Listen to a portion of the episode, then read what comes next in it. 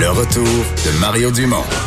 Pour nous rejoindre en studio. Studio à commercial cube.radio.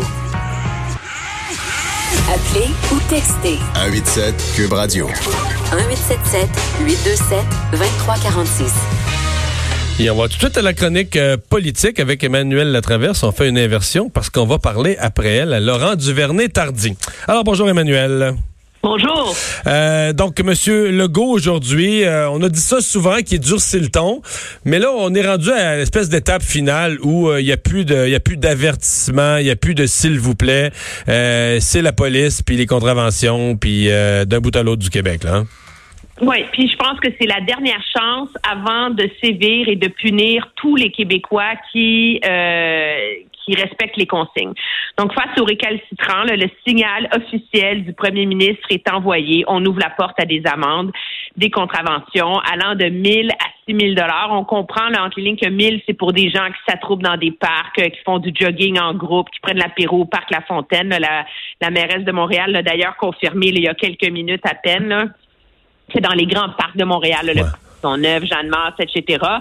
Euh, moi, je pense qu'à un moment donné, le gouvernement n'a pas le choix de faire ça. Là, on est dans une euh, le Québec n'est pas une société répressive là. Euh, c'est pas la France là où on, on, on dicte les comportements à la croix et la bannière. On est allé avec la méthode douce. Puis la preuve, c'est que ça a marché. La majorité des gens le respectent. Mais le problème, c'est que il faut trouver une façon de de limiter ces écarts de conduite qui mettent en péril euh, objectivement la sécurité euh, sanitaire et la santé de tous. Et, donc, et, euh, Emmanuel qui commence à jouer, moi je vois nous, ce qu'on reçoit comme courrier, qui commence à jouer sur le gros nerf du ah reste de la population qui nous disent là, là nos, nous on fait ci, moi je me sacrifie, moi j'ai tout annulé ça, je reste chez nous et mes efforts sont annulés par les autres clowns. C'est ça que les gens nous écrivent d'une certaine façon, là, tu sais.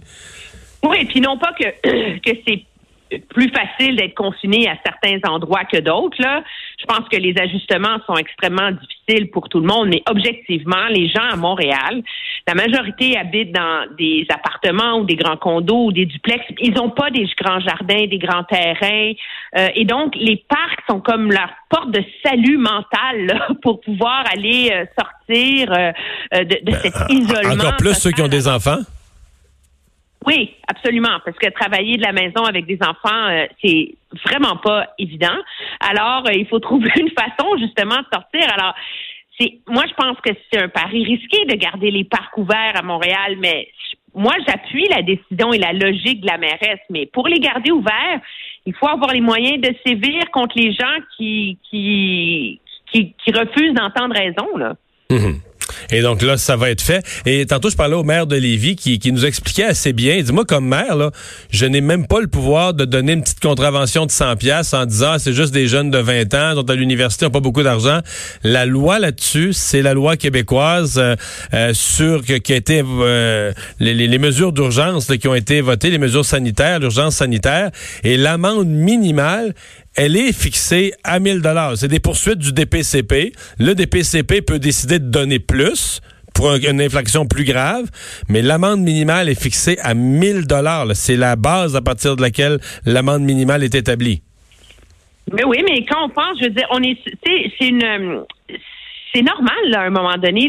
C'est un virus où chaque personne qui infecte quelqu'un, ça a un effet exponentiel. Le gouvernement nous dit, le premier ministre nous dit aujourd'hui, on a assez de ventilateurs pour les pires scénarios. Mais c'est les pires scénarios dans le contexte où 90% de la des scénarios où on est maintenant, là, où tout le monde est discipliné. Là.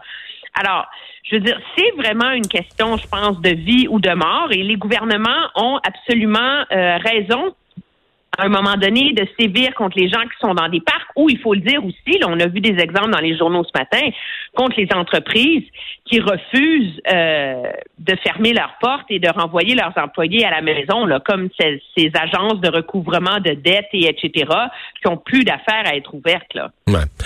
Emmanuel, l'autre gros enjeu du jour, c'est la guerre euh, comme internationale entre pays. Mais on dit guerre entre pays, mais en bout de ligne, tous les exemples qu'on a, c'est du matériel médical qui est des commandes destinées à d'autres pays qui finissent par aboutir aux États-Unis.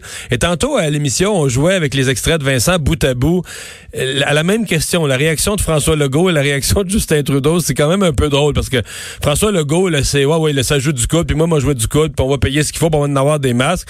Et la réaction de Justin Trudeau, c'est, oui, ben nous allons euh, discuter, on travaille fort là-dessus, j'ai été informé de ça, mais les, deux ont pas pris la même, euh, les deux ont pas, pas pris la même trajectoire.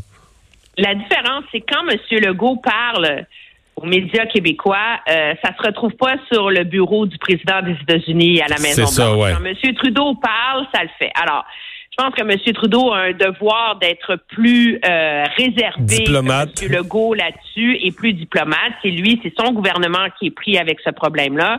Euh, c'est plus facile pour un premier ministre d'une province euh, de, de, se déchirer la chemise que le premier ministre du Canada. Je pense pas que c'est une réflexion du fait que M. Trudeau prend ça moins au sérieux. Mais ce qu'on a appris de M. Trudeau aujourd'hui, par ailleurs, des fois, la, la non-réponse est aussi révélatrice que les mots qui sont prononcés.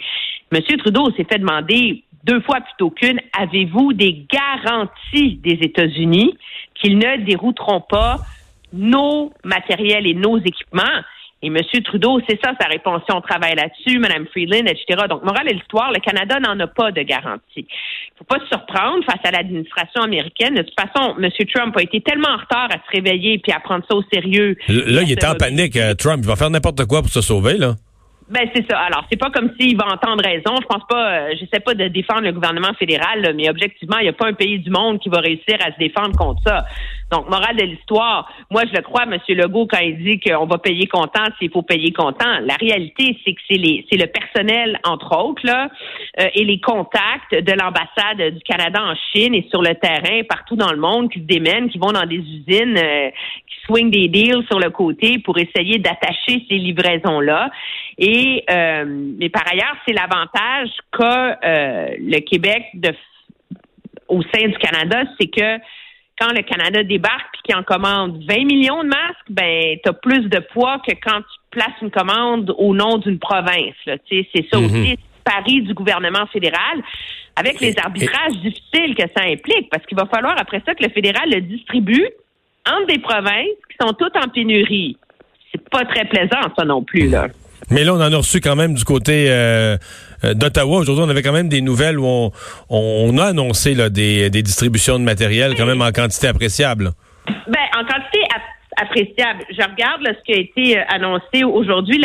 La, ministre Patty Haidou, qui est la ministre de la Santé, a donné les détails. On a reçu 10 millions de masques par l'entremise de Medicom, qui est la compagnie montréalaise, qui sont arrivés depuis lundi. Un million et demi qui sont arrivés hier et qu'on est en train de certifier.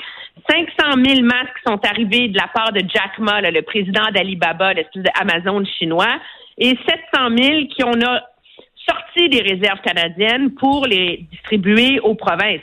Mais quand chaque province, quand le Québec utilise des centaines de milliers de masques par jour, on s'entend que 12, ça a, ouais, a l'air beaucoup des millions, ouais. Ça passe vite. Millions et demi de masques, euh, ça passe au Canada en une journée et demie, deux jours, là alors, je pense que c'est un, une échelle de grandeur sans commune mesure, là, la course dans laquelle nos gouvernements sont engagés pour essayer de sécuriser ces masques-là. La seule bonne nouvelle, moi, je vois là-dedans, par ailleurs, c'est quand même que M. Legault a grappillé des dizaines de milliers à droite puis à gauche. On maintient cette marge de une semaine continue à bouger avec les jours de la semaine, là. Donc, on, on reste dans un, une petite zone minuscule de confort. Puis M. Legault qui garantit, qui dit aux Québécois, écoutez, faites-vous-en pas, on a assez de ventilateurs, de respirateurs pour les pires des scénarios. Ça, ça a l'air correct. merci beaucoup, Emmanuel. Ça me fait plaisir, Mario. Au revoir. Au retour de la pause, on va parler à un médecin, pas n'importe lequel, Laurent Duvernay-Tardy. Le retour de Mario Dumont.